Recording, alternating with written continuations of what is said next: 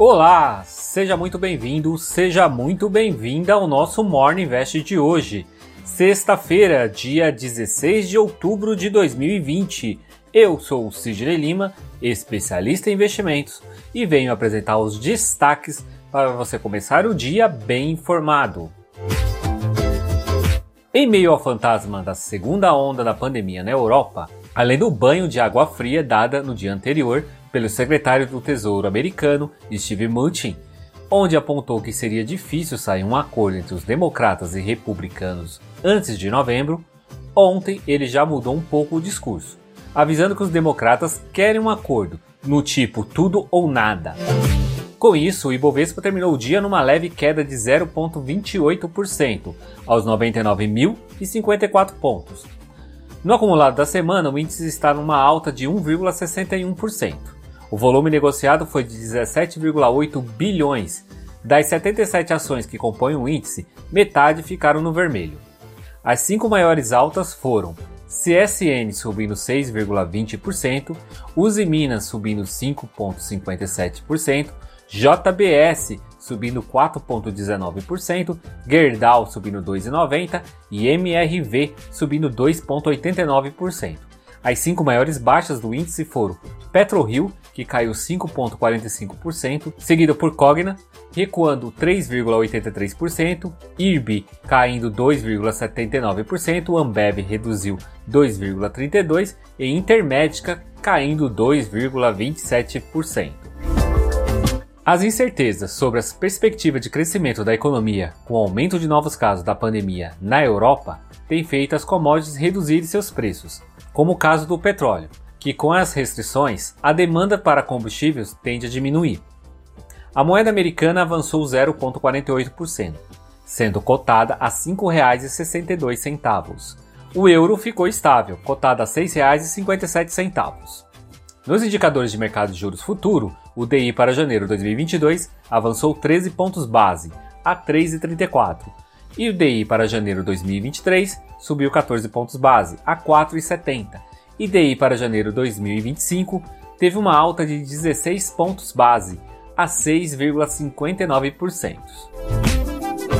O índice dos fundos imobiliários IFIX avançou 0,10 aos 2.812 pontos. A maior alta foi do fundo imobiliário Hectar, subindo 3,12%, e a maior baixa foi do fundo imobiliário Santander Renda de Aluguéis, caindo 1,74%. O IBC-BR, Índice da Atividade Econômica do Banco Central, que é uma espécie de prévia do PIB, avançou 1,06% entre julho e agosto. Na comparação de agosto do ano passado, o indicador registrou um recuo de 3,92%. Na Europa, o número de novos casos tem crescido dia após dia.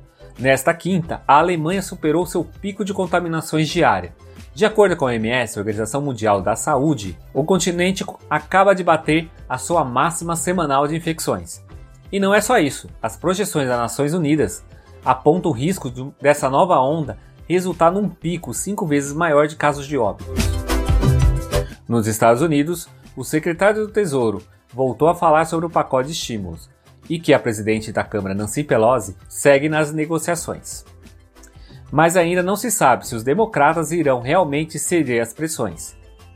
O presidente Trump chegou até dizer que topa um pacote superior a 1,8 trilhões de dólares, o qual havia sido rejeitado pelos democratas anteriormente. Mas mesmo assim, os investidores de Wall Street não se animaram e os índices se comportaram dessa forma. Dow Jones recuou 0,07%, a S&P 500 encolheu 0,15% e a Nasdaq caiu 0,47%. O número de pedidos de auxílio-desemprego aumentou na semana passada nos Estados Unidos. Os pedidos chegaram a 898 mil, contra 845 na última semana.